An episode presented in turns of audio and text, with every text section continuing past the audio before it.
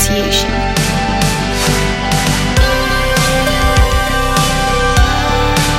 channel is made to inspire, empower, connect.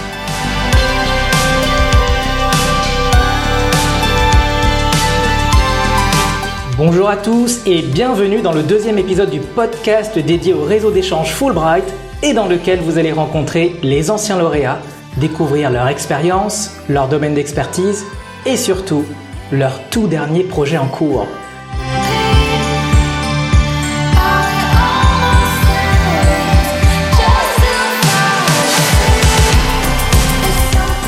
Aujourd'hui, on va accueillir Anne Monnier, lauréate Fulbright 2009 et qui est chercheuse en sciences sociales. Bonjour Anne, comment vas-tu? Bonjour Christian, je vais très bien. Alors, est-ce que tu pourrais te présenter en fait pour nos auditeurs? Euh, Raconte-nous d'où tu viens, ton parcours, ce que tu fais et bien sûr ton expérience Fulbright. Merci Christian, je suis ravie d'être ici. Donc je m'appelle Anne Monnier, je suis chercheuse en sciences sociales à la chaire philanthropie de l'ESSEC. Donc à l'origine, j'ai une formation en sciences humaines et sociales que j'ai suivie à l'ENS. Ensuite, j'ai fait un doctorat à l'EHESS sur la philanthropie franco-américaine, dont je vais parler ici. Et euh, maintenant, je suis chercheuse donc à la chaire philanthropie de l'ESSEC. Et en parallèle, je fais aussi du conseil et du coaching. D'accord. Alors l'ESSEC, pour ceux qui connaissent pas, c'est une école de quoi? C'est une business school euh, et qui est en train de transformer en fait toute sa stratégie euh, vers une transition euh, environnementale et sociale et qui est donc en pleine transformation et c'est donc passionnant. Très bien. Et tu dis que tu fais du coaching. Est-ce que tu peux nous en parler un petit peu plus? Oui, alors en fait je fais du coaching pour aider euh, à la fois les personnes dans leur vie personnelle et dans leurs projets professionnels et je coach en particulier les entrepreneurs, les femmes entrepreneurs pour les aider à mener à bien leurs projets, à se sentir bien dans leur travail euh, et à développer leur bien-être. Donc je me spécialise beaucoup dans ces personnes indépendantes qui ont des métiers vocationnels. Eh bien écoute, c'est un très beau projet. Merci. Est-ce que tu peux nous parler de ton expérience Fulbright? Où est-ce que tu as été? Et ce que tu as fait? Et surtout, ce que ça t'a apporté? Alors, mon expérience Fulbright date de l'été 2009. Donc, j'ai obtenu une bourse pour passer deux mois à Washington State University, près de Seattle. Et en fait, l'objectif, c'était de s'intéresser au système éducatif et de, de comparer le système éducatif américain et le système éducatif français. On était dix boursiers européens et c'était passionnant. Ça a été une expérience que j'ai adorée, qui m'a beaucoup marquée, car je suis tombée amoureuse des États-Unis et j'ai donc décidé de faire ma thèse sur ce pays. Et ça m'a également permis de rencontrer plein de gens passionnants, français et américains, avec qui je garde encore contact. Très bien, mais c'est intéressant en tout cas ton, ton, parcours et surtout que tu aies orienté tes, recherches du coup sur les relations bah, franco-américaines. Hein, c'est pile dans dans ce qu'on fait euh, ici dans le dans les programmes Fulbright et aussi bah, ce qu'on ce qu'on aime. Alors aujourd'hui en fait, euh, je je t'ai appelé parce que tu as écrit un livre qui s'intitule Nos chers amis américains, publié en 2019 aux presses universitaires de France et qui est une enquête sur la philanthropie transnationale. Est-ce que tu peux nous expliquer ce que c'est exactement la philanthropie transnationale et qui sont ces amis américains? Oui, alors la philanthropie transnationale, c'est une philanthropie qui traverse les frontières. C'est en fait quand on fait un don à une institution qui n'est pas dans notre pays. Donc on connaît toutes euh, les grandes fondations telles que la Gates Foundation, mais on connaît très peu cette philanthropie transnationale qui est beaucoup moins importante. Donc mon travail de thèse a porté sur les Américains qui font des dons à la culture française et plus spécifiquement sur des associations, les American Friends, Amis américains, des institutions culturelles françaises. Donc à la fois les Amis américains du Louvre, de Versailles, de l'Opéra de Paris. Et c'est un phénomène qui est en plein boom en France et en Europe depuis la crise économique de 2008 et les coupes budgétaires qui s'en sont suivies. Et que sont exactement ces associations? En fait, elles permettent à des donateurs américains de faire des dons défiscalisés à une institution étrangère. Et en fait, ça permet à des musées, à des opéras, à des universités de lever des fonds aux États-Unis. Il y en a environ 2000 dans le monde pour différents pays dans différents domaines. Et c'est surtout une philanthropie d'élite. Donc des élites bien sûr économiques, mais aussi culturelles et ici bien sûr francophiles. Très bien, très bien, très très intéressant. Est-ce que tu peux nous, expliquer un petit peu la problématique que tu as mise en avant dans ton livre et, et pourquoi tu as choisi cette problématique-là? Alors, beaucoup de personnes me demandaient, mais pourquoi les institutions françaises vont-elles aller chercher des fonds aux États-Unis? Mais pourquoi les Américains y donnent? Et en fait, le propre des sciences sociales par rapport à la philosophie, c'est de passer du pourquoi au comment.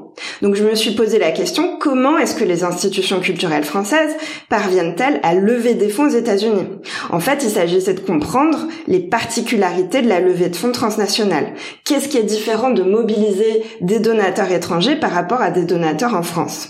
Et en fait, c'est un sujet qui n'a jamais été travaillé, donc j'avais vraiment un boulevard devant moi. Très bien, donc c'est une recherche vraiment novatrice. Exactement. Très bien. Et quelle a été ton approche pour réaliser ton enquête et comment as-tu fait pour recueillir les informations dont tu avais besoin? Alors j'ai adopté une perspective microsociologique à la croisée de la sociologie, de la science politique et de l'anthropologie. En fait, ça veut dire faire une enquête qualitative pendant trois ans en France et aux États-Unis, fondée sur des entretiens, des observations, des documents et des archives. En fait, j'ai rencontré différents acteurs de cet écosystème philanthropique franco-américain, à la fois des mécènes, des professionnels du mécénat, bien sûr, mais aussi d'autres acteurs que j'ai appelés les acteurs périphériques, donc des diplomates, des membres de la communauté franco-américaine, des responsables culturels américains. Et j'ai aussi travaillé comme bénévole dans plusieurs de ces associations pendant plusieurs mois, quotidiennement, mais aussi en assistant aux événements, donc les, dîners, les galas, qui sont souvent très privés et très difficiles d'accès. Donc c'était un terrain très difficile à mener, mais ça permettait d'offrir une vraie plongée dans les coulisses de cette philanthropie d'élite et de vraiment comprendre la vision de la philanthropie que peuvent avoir ces élites. Et c'est vraiment une sociologie des élites transnationales qui a été très peu euh, faite en sociologie. Alors ça c'est vraiment un sujet très intéressant parce que ça ça montre que euh, il s'agit d'un cercle très très fermé, euh, un peu mystérieux et moi j'aimerais bien savoir en fait ce que tu as découvert à l'issue de ton enquête. Est-ce que tu as trouvé quelque chose d'inattendu, de surprenant? Alors ce que j'ai trouvé passionnant dans l'enquête, c'est qu'il s'agit d'un objet multidimensionnel et donc extrêmement riche et complexe. Et j'ai découvert beaucoup de choses. L'idée principale, en fait, de ma thèse, la thèse de ma thèse, c'est que pour mobiliser les donateurs américains, il faut mettre en œuvre ce que j'ai appelé une intermédiation diplomatique. Qu'est-ce que ça veut dire? C'est qu'il faut faire un rôle d'intermédiaire non, non seulement entre deux pays, la France et les États-Unis, mais aussi entre deux milieux, le milieu culturel et le milieu économique. Et au-delà de ça, peut-être je vais évoquer ici trois autres éléments. Le premier, c'est la découverte d'un écosystème philanthropique franco-américain qui s'étend des deux côtés de l'Atlantique avec des acteurs nombreux et divers. Donc en fait, c'est pas simplement des donateurs et des récipiendaires, mais tout un ensemble d'acteurs qui participent à cette philanthropie. Donc j'ai essayé de regarder qui sont-ils, quels sont leurs liens, comment fonctionne l'écosystème en fait. Ensuite, le deuxième aspect, c'est l'importance du symbolique dans la philanthropie transnationale. Car en fait, la sociologie considère que la philanthropie, c'est un don de capital économique et un contre-don de capital symbolique. C'est-à-dire, on donne de l'argent et on reçoit en contrepartie reconnaissance et parfois un peu de pouvoir. Et j'ai montré que le contre-don symbolique est différent pour la philanthropie transnationale. Et c'est normal parce qu'on ne peut pas offrir la même chose en contrepartie à des Américains ou à des Français. Et le troisième aspect, c'est la mise en avant de, ce que j'ai appelé une transnationalisation de la cause philanthropique. C'est-à-dire que les Américains qui veulent que la philanthropie se développe en France vont s'appuyer sur les Américains pour qu'elle se développe dans l'Hexagone. Ils vont donc en faire des alliés. Et peut-être quelque chose d'inattendu ou peut-être un peu plus original euh, que j'ai découvert, mais je pense que les professionnels du mécénat le savent très bien, c'est le rôle central, essentiel, énorme du capital social dans la philanthropie. Parfois bien plus que l'argent. En fait, avoir du réseau, c'est la clé de tout. Donc, la levée de fonds, c'est en fait quelque chose de très social. Et ça, c'était très étonnant à voir. Bien. Et est-ce que tu pourrais nous, expliquer un petit peu euh, de quelle manière cette, philanthropie américaine influence la France, selon toi? Est-ce qu'il est qu'il y a un gros impact? Et, euh, et qu'est-ce que ton livre, en fait, révèle sur ces relations franco-américaines? Oui, alors en fait, la toute dernière partie de mon livre porte sur ce sujet, c'est-à-dire tous les effets que la philanthropie peut avoir euh, sur la France. Je montre qu'il y a des effets sur le monde culturel français, mais aussi sur l'État plus largement, et qu'elle s'inscrit dans un mouvement actuel de transformation de l'État en France qui a commencé au début des années 80. Et euh, cette philanthropie transnationale contribue en fait à l'importation de pratiques philanthropiques américaines qui vont être adaptées au contexte français. Par exemple, euh, le naming, le fait de nommer euh, des œuvres ou des buildings ou des bâtiments avec le nom du donateur, c'est quelque chose qui commence à émerger des salles, des fauteuils à l'opéra et qui se développe. Et ça contribue à, à transformer aussi les métiers culturels. Par exemple, les conservateurs euh, des musées français adoptent des pratiques venues des États-Unis comme la levée de fonds et ils ne sont plus simplement des scientifiques spécialisés dans l'histoire de l'art, mais de plus en plus des managers fundraisers comme aux États-Unis. Donc ça contribue aussi à changer la vision que certains acteurs français peuvent avoir de la philanthropie. Et j'ai vu aussi, c'était très intéressant, qu'il y avait des résistances, des gens qui luttaient contre le développement de la philanthropie et notamment contre la manière américaine de faire de la philanthropie. Ça, c'est vraiment fascinant. Est-ce que tu pourrais nous dire pourquoi, quelles seraient les raisons de, de ce refus de la philanthropie? Pourquoi est-ce que les gens refusent d'être aidés en vérité?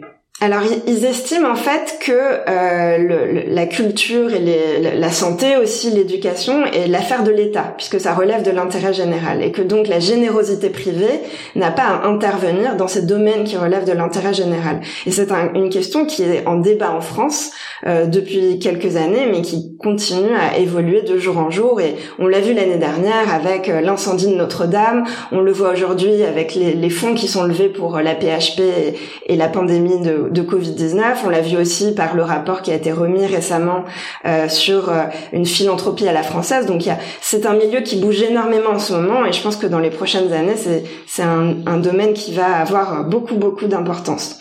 Et ce que j'ai oublié de dire aussi, c'est que le livre met en avant trois éléments importants des relations franco-américaines. Le premier, c'est le rôle central des représentations dans les relations franco-américaines et en particulier combien les rapports sont influencés par la vision que les Américains ont des Français, que les Français ont des Américains.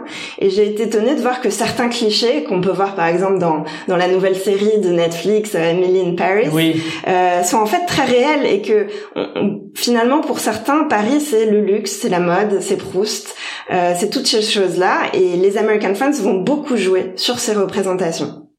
Le deuxième élément, c'est que euh, la philanthropie franco-américaine euh, est aussi un allié de la diplomatie et que cette diplomatie est très portée par des acteurs privés en appui de la diplomatie publique.